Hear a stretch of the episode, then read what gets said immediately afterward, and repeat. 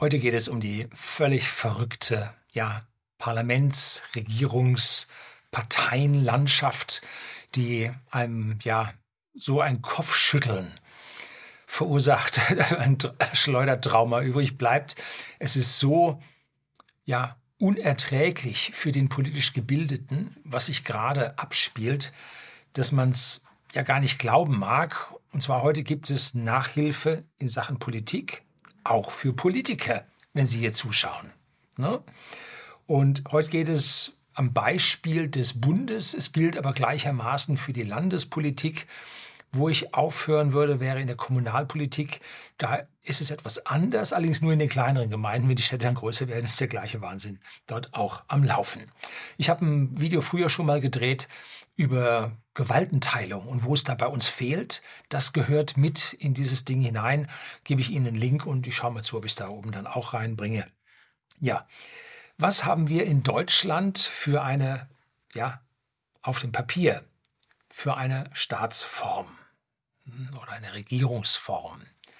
Was für ein politisches System. Nun haben Sie alle schon mal gehört, wir haben eine repräsentative Demokratie. Das heißt, wir Bürger wählen Repräsentanten, auf Deutsch Volksvertreter, und die vertreten uns im Parlament und stimmen im Sinne der Bürger, die sie vertreten, ab.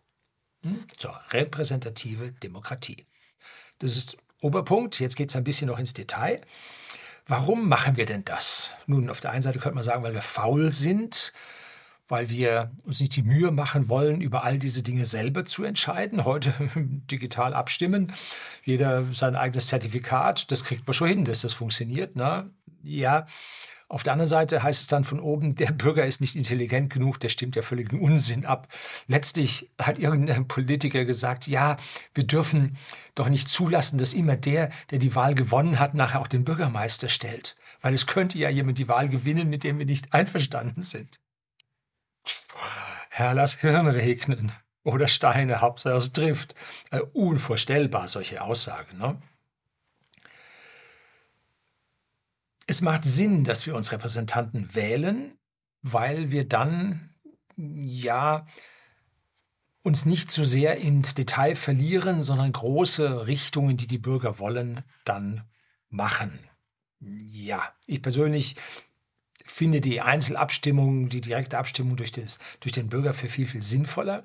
Wenn dann so viel da abgestimmt wird, wo ich überhaupt keine Meinung zu habe, dann tue ich das halt nicht. Ne? Und dann heißt es, okay, 10 äh, Prozent haben für gestimmt, 12 Prozent haben dagegen, also machen wir es nicht. Der Rest hat sich enthalten. Ja, dem war das wurscht.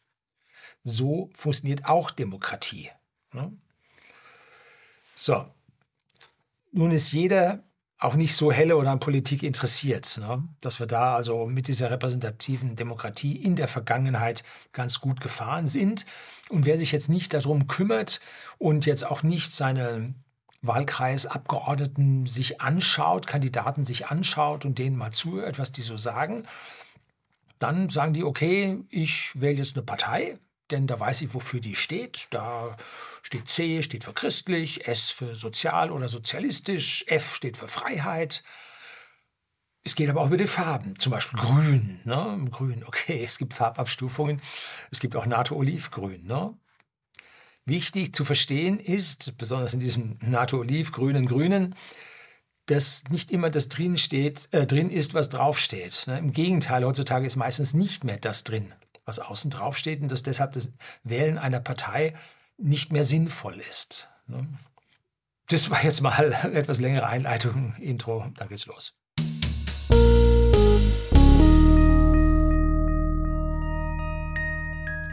Guten Abend und herzlich willkommen im Unternehmerblog, kurz Unterblog genannt. Begleiten Sie mich auf meinem Lebensweg und lernen Sie die Geheimnisse der Gesellschaft und Wirtschaft kennen, die von Politik und Medien gerne verschwiegen werden. Und heute gibt es eine ganze Menge Geheimnisse für den unbedarften, politisch unbeleckten Menschen zu, ja, zu entdecken. Und jetzt blicken wir einfach mal über den Ärmelkanal, schauen wir nach Großbritannien. Wie wählen die denn? Nun, die haben einen direktes Wahlsystem. Wenn da ein Politiker nicht gewählt wird, dann kommt er nicht ins Parlament. Schluss. Dann hat er da auch nichts mehr zu sagen. Hm? So, und damit ist es dort sehr wichtig, dass man am Bürger im Wahlkreis dran ist. Natürlich werden dann die wichtigen Spitzenpolitiker auf die entsprechenden Wahlkreise gesetzt, wo man dann auch gewinnen kann, ganz klar. Aber man kann in Großbritannien gewinnen, wenn man, ich sage mal jetzt einfach so ganz simpel, 36 Prozent der Stimmen in seinem Wahlkreis bekommt. Und es gibt zwei andere Parteien, die jeweils 32 Prozent bekommen. Dann hat man da einen schönen Abstand. Zusammen sind das 100 Prozent kommt man rein und das ist der Grund, warum in Großbritannien so oft die Tories, also die Konservativen, gewinnen, weil das immer mehr oder immer ja, den größeren Teil der Bevölkerung ausmacht. Jetzt müssten sich dann die Roten und die Grünen, müssen sich dort jetzt halt mal so sagen, ich gehe in dem Wahlkreis und du in dem und ich mache dir keine Konkurrenz. Dann können wir alle Stimmen auf uns vereinigen und können dann mal die Tories da rausschmeißen. Nun, so ist politisch aber nicht vorgesehen, sondern alle treten an und der, der am meisten hinter sich hat, der macht's. So, das ist in Großbritannien. Bei uns haben sich die Grundgesetzschreiber, Entwerfer etwas anderes überlegt. Man wählt mit zwei Stimmen. Einen Direktkandidaten, so wie in UK, der kommt dann rein mit der Mehrheit der Stimmen und dann wählt man eine Partei, eine Parteiliste im Speziellen. Da stehen jetzt die Köpfe drauf, die sich hier zur Wahl stellen. Und da geht es dann nach Verhältnis Wahlergebnis von oben runter, der Reihe nach, kommen die Leute dann ins Parlament rein. Und die Parteien haben dabei eine unglaubliche Bedeutung erhalten über die Jahre. Früher war Hanau wurde mit einem Kanzlerwahlverein gewählt und daraus entstand dann später erst äh, die CDU. Also das war dort, damals waren die Parteien nicht so wichtig, da gab es auch viel, viel mehr. Und das kondensierte sich dann auf im Prinzip drei Parteien, der Rest hatte keine Chance und jetzt breitet sich das ein bisschen weiter aus und wird jetzt wieder mehr Parteien. Aber die Parteien, ohne eine Partei hat man so gut wie keine Chance. Ne? Das ist heutzutage wichtig zu erkennen. Auf der Gemeindeebene ist das an der Stelle anders. Da gibt es dann freie Wähler und Listenfreie und so. Und die haben da durchaus Chancen und kommen auch rein, weil sie halt vor Ort bei den Leuten bekannt sind, wofür sie stehen. Über dieses Parteiensystem wurden unsere Politiker zu Berufspolitikern. Und dann setzt man Parteigrößen weit weg von ihrem Lebensmittelpunkt. Häufig beim Bund ist das Berlin setzt man die dann irgendwo weit weg auf irgendeinen Wahlkreis, wo ziemlich sicher ist, der gewinnt dort. Also irgendwo ein Arbeiterwahlkreis wird die SPD hingesetzt, irgendeine Kirchenhochburg, da hocken also CDU-Menschen hin. Ganz normal, ne? dass dort die ihre Chancen maximieren. Und wenn das nun in Anführungszeichen wichtige Leute, lang gediente Parteisoldaten sind, dann erhalten sie einen Platz auf der Liste zusätzlich, denn wenn sie ihren Wahlkreis doch verlieren, dann kommen sie über diese Liste rein. Hm? So, also, doppelt genäht hält besser. Und haben Sie sich gewundert, wie so manche unmögliche Kandidaten, wo man also sagt, der ist ja, der kann ja nicht mal einmal Wasser umtreten, ne? wie die ins Parlament kommen? Es gibt in allen Parteien innere Zirkel manche nennen das Präsidium, ja, äh, den Kern der Leute, die abstimmen, nicht abstimmen, die besprechen, in welcher Reihenfolge diese Listen besetzt werden. Bei manchen Parteien sieht das so halbwegs demokratisch aus, bei anderen Parteien kriegt man nur gar nichts mit. Bei der FDP habe ich hier in Bayern gehört, da hat man das immer die Nacht der langen Messer genannt, weil sich da die Parteileute direkten Wahlkreis konnte man früher höchstens in Starnberg gewinnen, aber sonst nirgendwo in Bayern. Und da musste man auf diese Liste drauf und da wurde dann nachts in längsten Sitzungen wurde dann gekämpft und geschachert und Bestie verteilt und also krass. Und das ist bei allen Parteien so. Da will ich jetzt nicht irgendeine Partei besonders hervorheben. Das ist bei allen so. Man gibt dort sich manchmal auch den Anschein von parteiinternen Wahlen, aber es gibt einen gläsernen Deckel. Zum Beispiel bei irgendwelchen Parteitagen, kommen wir nachher, glaube ich, auch noch drauf, nein, ist jetzt dran, zum Beispiel bei dem, der Wahl des Nachfolgers von Frau Merkel an der Parteispitze, da gab es ja nur auf dem Parteitag Delegierte. Nun, wie wird man Delegierte? Ja, da geht es schon los. Und man sagt, zwischen den ja, Parteiwichtigen und dem Fußvolk ist ein gläserner Deckel. Da kommst du nicht durch. Es sei denn, irgendeiner von oben sagt, Jetzt du machst einen besonders schönen Bückling. äh, ich ziehe dich jetzt damit hoch. Ne? Und vor allem wird er nie einen besseren hochziehen als sich selber, weil er will ja selber weiter. Er braucht ja unten keine Konkurrenz, der vielleicht an seinem Stuhl sägt. Also immer First-Class People hire First-Class People, Second-Class People hire Third-Class People. Und wir sind jetzt über die, die zahlreichen Jahrzehnte der Existenz unsere, unseres Landes sind wir jetzt mehrere Ebenen runter, dass wir jetzt also viertklassige, fünfklassige einstellen, fünfklassige holen sich sechsklassige nach. Und drum kommen da so Leute und die kommen dann auch auf die Listen, weil sie lange genug Wassereimer getragen haben, ne? die Wasserträger für die Oberen waren. So, was dann dort gewählt wurde bei der CDU, boah, das war ja Fail mit Ansage, konnte man ja sehen. Ne? Und das war keine Sternstunde der Demokratie. Ganz und gar nicht. Ne? Weil Parteien müssen demokratisch organisiert sein. So steht es im Parteiengesetz drin. War es ganz und gar nicht. So, wir haben also Berufspolitiker durch und durch, die sich an ihrem Sitzen festkleben. Du kriegst mich hier nicht weg. So, ne? Und dann gibt es da den treffenden Spruch, Kreissaal, Hörsaal, Plenarsaal. Und da gab es bei Roland Tichy ein wunderschönes Interview mit Professor Norbert Bolz. Der hat das also wunderbar erklärt, warum diese Leute mit Studium oder sogar nur abgebrochenem Studium dann in die Parteien reinkommen und in den Parteien dann hochkommen. Also er hat wundervolle Erklärungen, die sowas von logisch sind. Und ja, gebe ich Ihnen den Link unten an, mache ich auch hier oben rein. Und da können Sie es mal, ein wundervoller Geist, der wirklich verstanden hat, wie es funktioniert. Es gibt noch einen weiteren Spruch, der Plenarsaal ist mal voller und mal leerer, auf jeden Fall voller Leere. Ne, zeigt einem dann, wie man hier dann auch ja, Beamte hineinzieht in diesen Plenarsaal, weil es denen ja am leichtesten fällt, in ihre alten Berufe dann zurückzugehen, falls sie mal dann doch nicht gewählt werden würden. Und jetzt habe ich auf der Seite des Bundestags ein Zitat für Sie, und zwar über die, das Berufsbild der Parlamentarier. Hauptsächlicher Beruf, also Zitat Anfang, hauptsächlicher beruflicher Hintergrund Recht und Verwaltung. Aufgeschlüsselt nach Berufsbereichen zeigt sich, dass 532 von 735 Abgeordneten, eine riesige Menge, 532 von 735 Abgeordneten dem Bereich Unternehmensorganisation, Recht, Verwaltung zuzuordnen sind. Ich würde sagen, Recht, Verwaltung, Unternehmensorganisation.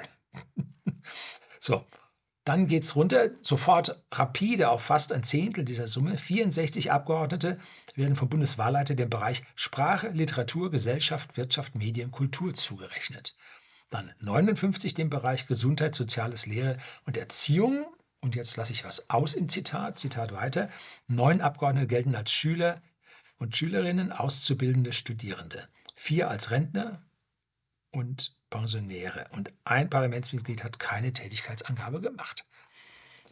So, da sieht man, was kriegen wir von denen? Verwaltung, wo kommen die her? Verwaltung, keiner muss sich wundern, dass wir hier Verordnungen kriegen, bis zum Abwinken und das die Papier äh, vollschreiben und über die Leute auskippen dass es nur so kracht. Ne?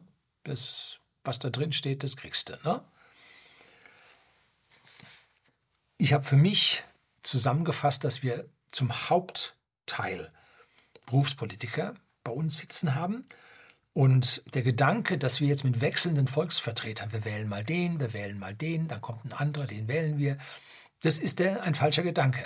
Der Wechsel unter, innerhalb dieser äh, Parlamentarier ist dann doch eher gering als die CDU dermaßen viel verloren hatte bei der Wahl zum Nachf also mit dem neuen Kandidaten, Laschet, um es gleich mal richtig zu sagen, als sie so viel verloren hatte, da krachten denen ja dann Abgeordnetenplätze weg. Und das ging vor allem zu Lasten der Hinterbank. Ne? Die, die nicht am besten gespurt hatten, die nicht am besten vernetzt waren, die nicht in den Seilschaften festgeknotet waren, die fielen hinten runter. Und deshalb ist es so wichtig für die Politiker, sich hier an die Seile der Oberen zu ketten und vielleicht sogar eine Trumpfkarte im Safe liegen zu haben. Ich weiß was, was du auch weißt, das soll die Öffentlichkeit nicht wissen. All solche Dinge, die Trumpfkarte, ich komme aus dem Gefängnis, Freikarte, all diese Dinge gibt es natürlich dort reihenweise. Ne? Und dann gibt es dort einen verschworenen Zirkel, der das auch nicht rauslassen kann, weil dann an diesem Seil, wenn da zwei stürzen, dann reißt sie sechs andere vielleicht mit in den Abgrund, die da an dem Seil mit dranhängen. Gerade passiert äh, bei der SPD in Brüssel, wo sie hier jetzt mittlerweile eigentlich, äh, habe ich gelernt, wenn mehr als fünf Leute hier gemeinsam kriminelle Dinge tun, dass es dann eine kriminelle Vereinigung wäre. Hm? Also die SPD äh, ist da in Brüssel schon relativ weit in diese Richtung fortgeschritten. Ich glaube, es sind schon mehr. Da sind auch schon Leute äh, hopp genommen worden. Und das letzte Mal war das in Deutschland bei der FDP der Fall. Da gab es auch mehr als fünf Verurteilte. Ne? Das hätte man auch umdefinieren können. Das war aber 30 Jahre her ungefähr. Ne? Wir haben es also mit Berufspolitikern zu tun und dies haben wenig Chancen, wenn sie zurückkehren, auf einen ordentlich gut bezahlten Job, es sei denn, sie sind relativ weit oben, sie sind relativ bekannt. Dann gibt es auf der einen Seite in der Wirtschaft Lobbyposten, auf der anderen Seite in den NGOs Posten, die man da vergeben kann. Beamte können wieder zurück. Äh, also an dieser Stelle ist es ja wichtig, wenn man zurückgeht, kriegt man öfter schlechter bezahlte Jobs. Das ist also wichtig für die. Und deshalb drängen auch äh, weil die so gut bezahlt sind, die Jobs, drängen die Leute, die wenig verdienen, da eher rein. Und die Leute, die viel verdienen, die wollen da nicht rein, ne? weil da wäre ein Rückschritt. Also da an der Stelle drängt halt hier böse Klientel rein und mit dem muss man dann an der Stelle auch einem klar sein, wer da reindrängt. Aber es geht nach jeder Wahl zuerst um die Sachfragen. Ne? Das erklären uns die Politiker ganz besonders. Zuerst also um die Sachfragen und erst dann um die Personen. Und die wichtigste Sachfrage bei den Politikern ist, was wird aus mir? so, ne? Also es geht wirklich am Anfang um die Person. Wir sollten also bei uns Volksvertreter haben und nicht Berufspolitiker und das ist der große Fehler. So, und jetzt kommt der eigentliche wichtige Punkt, was wir haben sollten. Wenn wir solche wechselnden Volksvertreter haben, dann haben wir ein Laienparlament. Die sitzen da mit einem gesunden Menschenverstand, mit dem, was die Leute in der Fläche angeht, was sie bewegt. Die sitzen da und sind jetzt nicht in tausend Gesetzen, so und so viele Verordnungen ganz fit und ein Fachpolitiker, ja, der ist nicht vom Fach, der, der kennt nur die ganzen einzelnen Paragraphen, die da in der Vergangenheit äh, gemacht wurden. Und deshalb sieht unser politisches System eine Regierung vor, die die Tagesgeschäfte Ne? Und deshalb muss die Regierung auch nicht aus Parlamentariern bestehen. Ich persönlich würde so weit gehen und sagen, sie sollte nicht aus Parlamentariern bestehen. Und wir sollten uns den Besten suchen für den Job. So, den Allerbesten. Der muss nicht im Parlament sitzen, irgendwo. Den nehmen wir den allerbesten. Und dann geht unser Wahlsystem ja so weit oder unser Regierungssystem so weit, dass dieser Beste jetzt seine Minister ernennt. Auch kein parlamentarisches Verfahren, sondern er sucht sich die Besten, damit sie ein schlagkräftiges, gutes, hervorragendes Team haben. Und diese Besten schlägt er dem Bundespräsidenten vor, ganz eigene Institution, und der segnet die ab oder nicht. Ich weiß nicht, ob überhaupt jemals ein Minister abgelehnt wurde vom Bundespräsidenten oder ob das jetzt ein Durchläufer ist. Ne? Weiß ich nicht. Also als Bundeskanzler würde man den Top-Manager mit Erfolgsgeschichte nehmen. Absolut oben. Identische für den Wirtschaftsminister. Als Finanzminister würde man einen Top-Controller nehmen, der ja mit Milliarden jonglieren kann, den Überblick behält, auch verliebt ins Detail ist und diese Dinge unter Kontrolle halten kann. Der Gesundheitsminister muss ein Arzt aus der Praxis sein. Das letzte Mal, dass wir einen Arzt hatten, war der Herr Rösler von der FDP. Der war aber, glaube ich, Zahnarzt oder Augenarzt. Eins von beiden war er. Das heißt aber, er war am Patienten und nicht irgendein Professor, der irgendwo mal über irgendwelche sozialen Auswirkungen des Gesundheitssystems ja, Vorlesungen gehalten hat oder auch nicht. Ähm, sondern wir brauchen jemanden direkt an der Front bei den Patienten. Das wäre der richtige Gesundheitsminister. Und der Verteidigungsminister, das sollte ein Ex-General sein. der sollte was verstehen von der Materie. Hm? Ganz wichtig. Ne? Schauen Sie sich mal die Verteidigungsminister von China, Russland und USA an. Und dazu dann unsere Frau Lamprecht mit dem Häkelpullover. Ne? Die anderen hatten ihre Orden da und Uniform und alles. Ne? Ja, nee, wir sind da anders. Ne? Also wir haben nicht die Besten auf dem Job. Ganz klar. Muss man einfach so sagen. So, und jetzt ist die Frage, wozu ist das Parlament denn dann da? Es muss sich um die Kontrolle der Regierung kümmern. Jederzeit. Nicht irgendwie irgendwas, sondern das Parlament muss zu jeder Zeit die Regierung in die Verantwortung nehmen und muss sie befragen, die müssen Auskünfte geben, äh, das muss diskutiert werden. Dafür ist das Parlament da. Und das Parlament ist dafür da, Gesetze zu machen, die ja, Bedürfnisse aus dem Volk adressieren und nicht Gesetze machen, die von Parteispitzen gemacht werden, die Koalitionsprogrammen über die Parteiführung da eingebracht werden. Das ist nicht der richtige Weg, sondern da müsste das drinstehen, was die Bürger angeht, was die Bürger wirklich wollen. Und dadurch, dass wir also Repräsentanten wählen und die im Vergleich zu den, ja, den Parteigrößen, die da schon Jahrzehnte sitzen, nichts zu sagen haben, das ist der Sache nicht förderlich. Da kriegen wir nicht das, was wir eigentlich über diese repräsentative Demokratie haben wollen. Ne? Das kriegen wir nicht. Und diese Regierung der Besten, die wir rausgesucht haben, die nennt man Gubernative. Das sind Beamte auf Zeit. Ganz im Gegensatz zu den Beamten in den Ministerien und Verwaltungen in der Fläche. Das sind ewige Beamte mit Beamtenstatus. Und wem sind sie verantwortlich? Dem Minister Nein. Irgendeinem Staatssekretär, einem parlamentarischen Staatssekretär? Nein. Der Beamte ist verantwortlich, dass die Gesetze, die vom Parlament ausgeführt wurden, abgestimmt wurden, verabschiedet wurden, dass die eingehalten werden. Und dann dürfen Sie dazu noch Verordnungen schreiben, die die Gesetze erklären im Detail. Und wenn dann blöde Verordnungen rausgekommen sind, muss auch das Parlament hier korrigierend eingreifen. Ne? Nicht die Regierung bestimmt von oben runter, was sie tut, sondern die Regierung macht das, was das Parlament will. Und wenn sie das nicht tut, dann kriegt sie vom Parlament einen Rüffel und wird dann auch wieder abberufen mit einem Misstrauensvotum.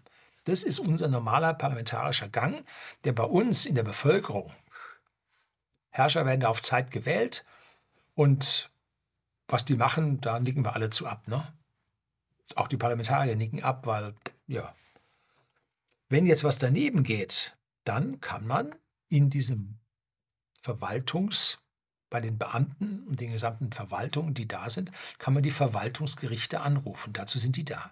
Die Verwaltungsgerichte sind dazu da, diese freilaufenden Beamten ja, zu kontrollieren, beziehungsweise dann, wenn Missstimmung aufkommt, recht zu sprechen, ob diese drüber geschlagen sind oder nicht. Zum Beispiel, als die Beamten in Bayern hier die Lockdowns, politischen Lockdowns beschlossen hatten, dann kamen nachher die Verwaltungsgerichte und haben dann gesagt, das war nicht rechtens. Da wurde verurteilt. Da wurden diese Beamten, die das rausgebracht haben, die das dann in die Fläche getragen haben, und da oben drüber steht dann der Beamte auf Zeit, der Ministerpräsident, der wurde dann an dieser Stelle, ja, verurteilt nicht, aber äh, mitgeteilt, dass das nicht in Ordnung war. Und drücken wir es mal so aus. ja, wir halten also keine Fachleute, wir halten nicht die Besten der Besten, sondern wir erhalten die, die am längsten im Ränkespiel bei der Politik zusammengearbeitet haben und nach oben gekommen sind. Hm, das sind die, die sich die Gehälter und die folgenden Pensionen parteiintern verdient haben. Ja, die kriegen wir. Und das ist jetzt unser Problem in Deutschland. Der Bürger hat keine wirkliche Wahl, weil der Laden von den Parteien übernommen wurde. Und Kennzeichen dafür ist diese uferlose Selbstbedienung in der Parteienfinanzierung. Ne? Partei hat nicht gereicht, dann ist jetzt so, wenn da also irgendwie die Partei was gespendet bekommt, dann legt der Bund nochmal so viel Geld drauf, wird also die Parteispende aus der Bevölkerung wird einfach verdoppelt. Ja, weil es nicht reicht. Ne? Und dann gibt es aus solchen Geldern dann sogenannte Fraktionsgelder. Da treffen sich Fraktionen zusammen. Jetzt denkt man, es Fraktionsgelder, werden es auf die Fraktionsleute verteilt. Oh nein, da gibt es für den Fraktionsführer, gibt es also richtig Asche. Das kann sein Gehalt locker verdoppeln. Und dann für die Vize gibt es dann auch nochmal richtig, nicht so ganz so viel wie der Fraktionsführer. Ähm, und das, was dann die Vertreter kriegen, da, deshalb gibt es so viele Vize. Und gibt es ja nicht nur eine, sondern zwei, drei, vier und so weiter. Dann gibt es richtig Geld. Ne? Und damit können dann sich die Parlamentarier, wenn sie länger sind, ihre Gehälter nochmal verdoppeln und verdreifachen. Ist durchaus drin. Und das führt natürlich dazu, dass die Leute, die oben bei den Parteien drin sitzen, Präsidium, die Posten verteilt bekommen. Und zwar jetzt entweder zu in, in die Regierung rein. Wir sollten ja eigentlich von außen die Besten nehmen. Ne? Und jetzt, nein, nimmt man aus dem eigenen Kreis die Leute in die Regierung rein. Die andere setzt man hohe Posten in der Fraktion. Und so wird jetzt Geld von unten nach oben in dieser Partei dann verteilt. Ne? Ganz falsch. Ganz falscher Weg. Ne? Und damit muss jetzt unsere Politik komplett im Bach runtergehen. Es gibt überhaupt keine Lösung dafür, ne? weil dort einfach Leute sitzen, nicht vom Fach, weder in den Parlamenten noch in der Regierung. Und wo kommen die denn jetzt her, die Ideen, die die haben? Das fällt ihnen ja nicht selber ein, ne? Ist, sondern die haben Leute, die ihnen das einflüstern. Jetzt kommt sofort der Gedanke Lobby. Ja, Lobby ist richtig, aber es gibt jetzt nicht nur die Wirtschaftslobby, sondern wir sollten über die letzten Jahre mitbekommen haben, dass es eine NGO-Lobby gibt. Und die NGOs werden auf der einen Seite fern über den Teich mächtig finanziert. Auf der anderen Seite erhalten die NGOs dann aber auch regelmäßig Aufträge für irgendwelche Erforschungen, für Gutachten und so weiter aus dem Parlament, aus den Parteien, aus der Regierung heraus.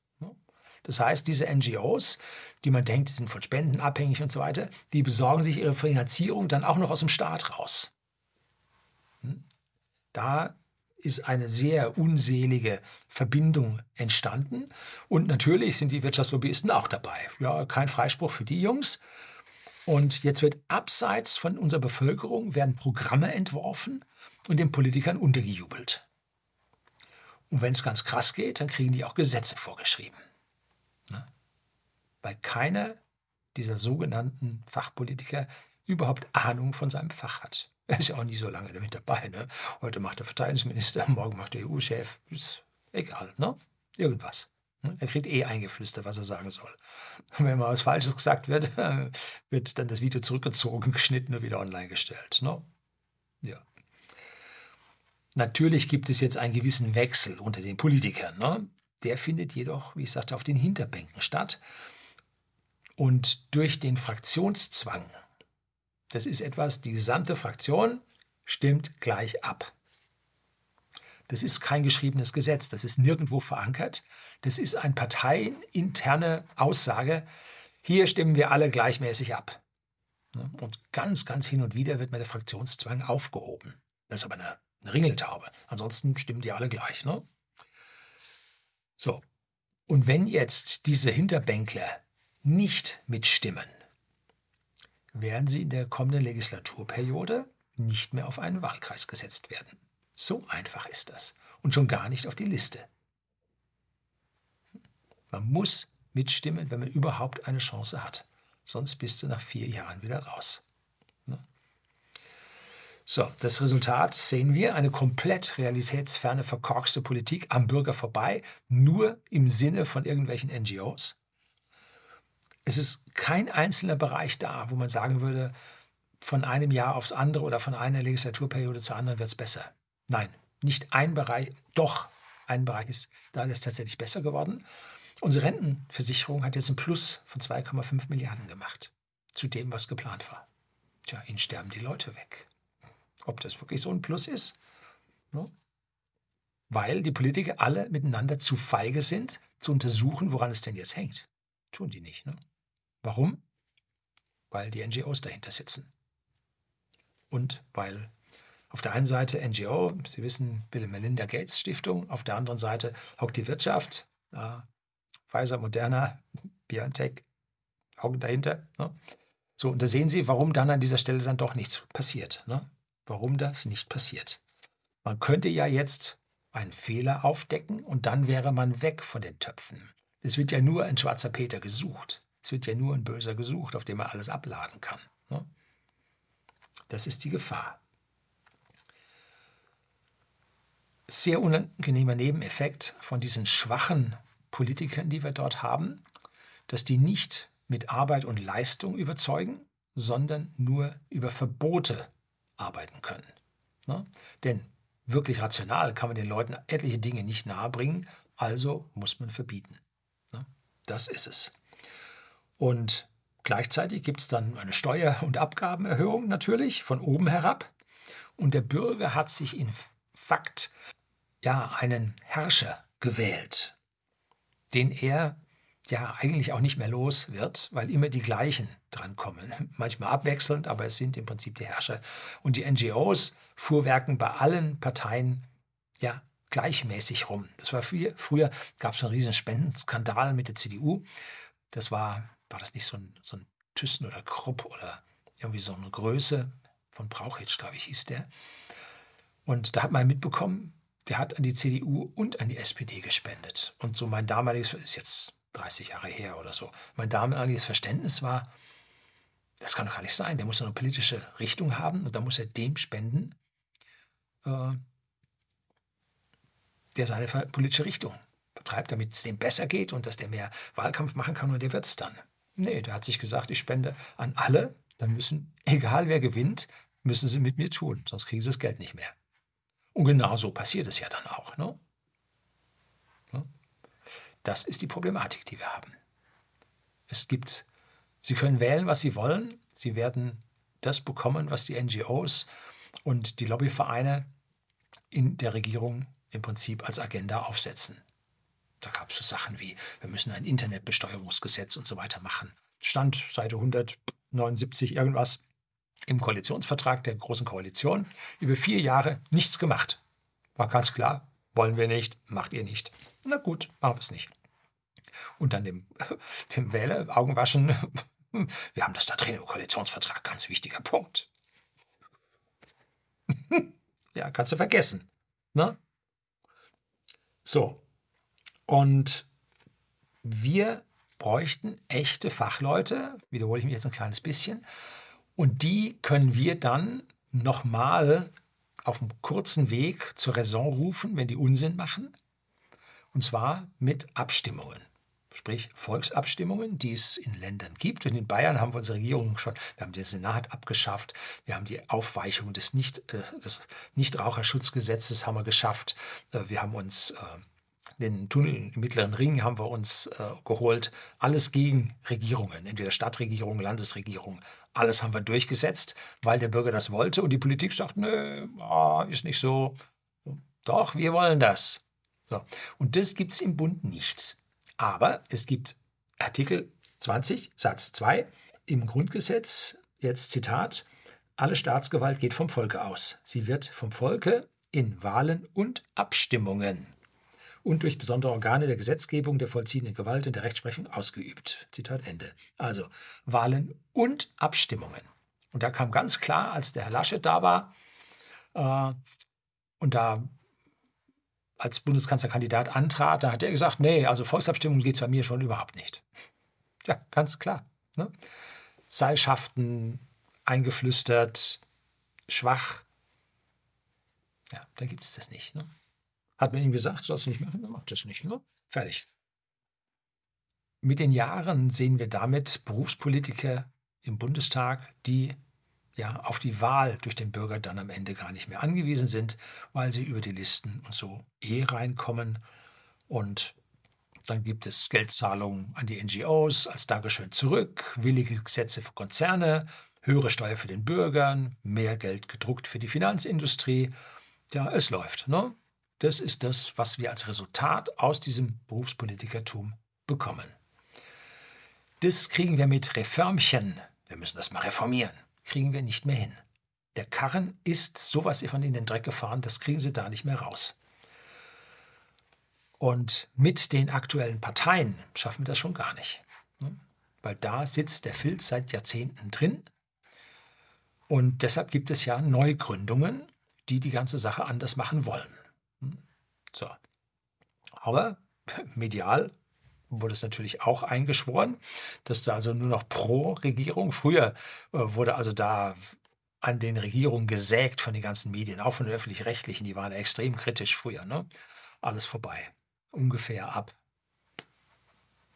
2010, 2012 war es dann endgültig vorbei. Und vorher war das dann schon ganz schön rot, aber da ging noch hin und wieder mal was, alles vorbei. Ne? Und damit es jetzt einfach auch viel schneller geht, hat man Gesetze, die im Bundle verabschiedet werden. So jetzt mit drei, fünf, sieben verschiedenen Dingen.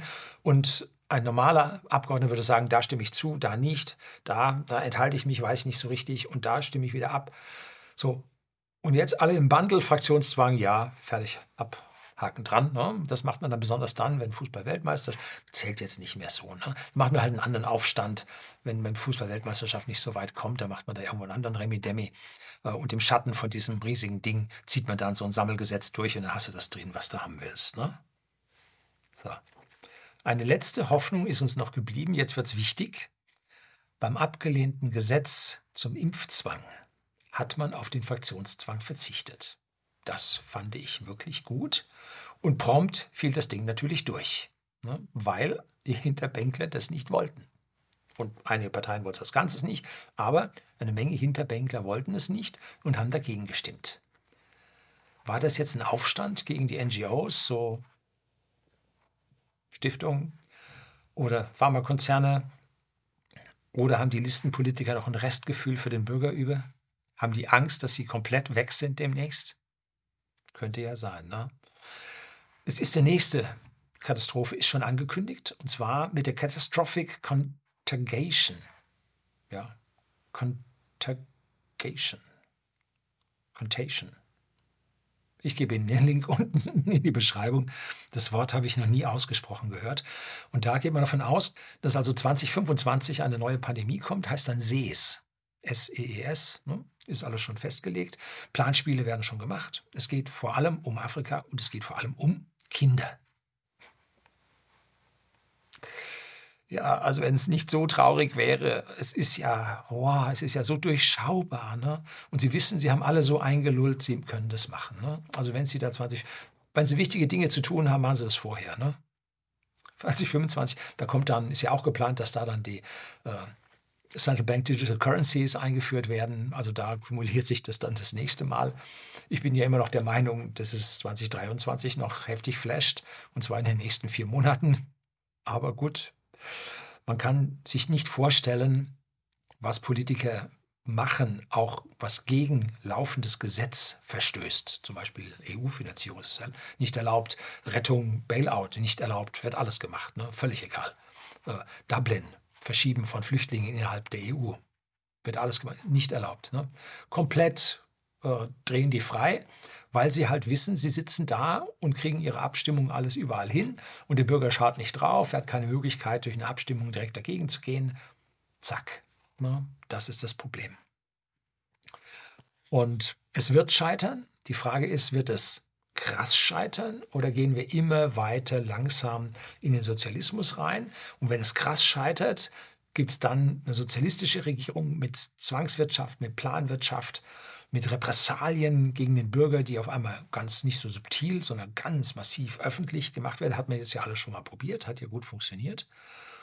Und nur wenn wir richtig abstürzen und das System sichtbar für alle in den Orkus geht, dass wir also in die richtige Katharsis eintauchen, durch die wir dann durch müssen, nur dann wird sich etwas ändern. Ansonsten wird das so in sozialistischer Manier immer weiter äh, abwärts gehen.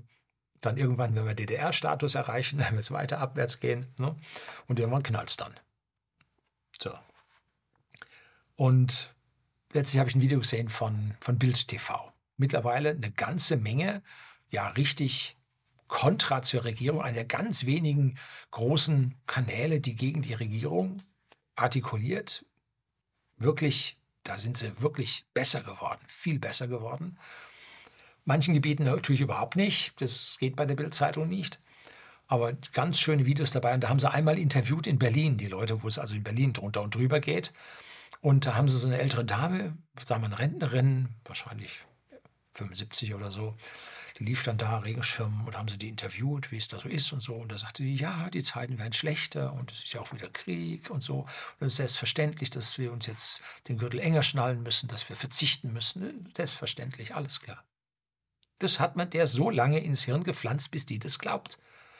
John Maynard Keynes, einer der großen Wirtschaftswissenschaftler, ich glaube, war der auch Nobelpreisträger, der hat gesagt, 1935 ungefähr, wenn wir uns weiter so entwickeln, technisch, wirtschaftlich, wie jetzt ist, dann müssen wir 2000, im Jahr 2000 nur 15 Stunden arbeiten. Wir arbeiten allerdings 40 Stunden. Hm?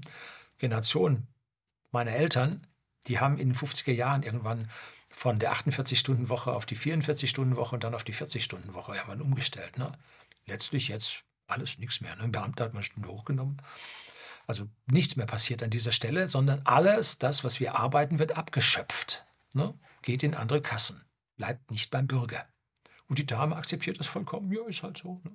Kein Verständnis für exponentielle Funktionen in der Bevölkerung drin. Nicht Linearitäten, keine Ahnung. Ne? Dass da uns etwas vorenthalten wird, den ganzen Bürgern auf der Straße. Hm? Rede ich jetzt wie ein Sozialist? Nein, ich rede Ihnen freiheitlicher, dass jeder, der arbeitet, auch Lohn dafür bekommt und nicht Abgaben über Abgaben, höchste Preise, die über Inflation steigen, weil der Staat Geld druckt, als gäbe es kein Morgen. Äh, das sind die Problematiken. Und dann von oben reingreift, planwirtschaftlich, verbotsmäßig, politische Lockdowns verhängt. Und dann ist natürlich der Wohlstand für die Bürger weg. Ne? Kann nicht werden. Ne? Und so rauschen wir jetzt in die Rezession rein. Ja, 0,5 Prozent. Doch ein Prozent. Jetzt müssen wir die Berechnungsgrundlage ändern. Jetzt wird es dann doch nur 1,5 Prozent minus. Und so, ne? So. Und dann werden wir wieder mal, wie bei den ganzen Warenkorbe von der Preissteigerung, werden wir wieder mal da, ja, für dumm verkauft. Ne? Alles klar.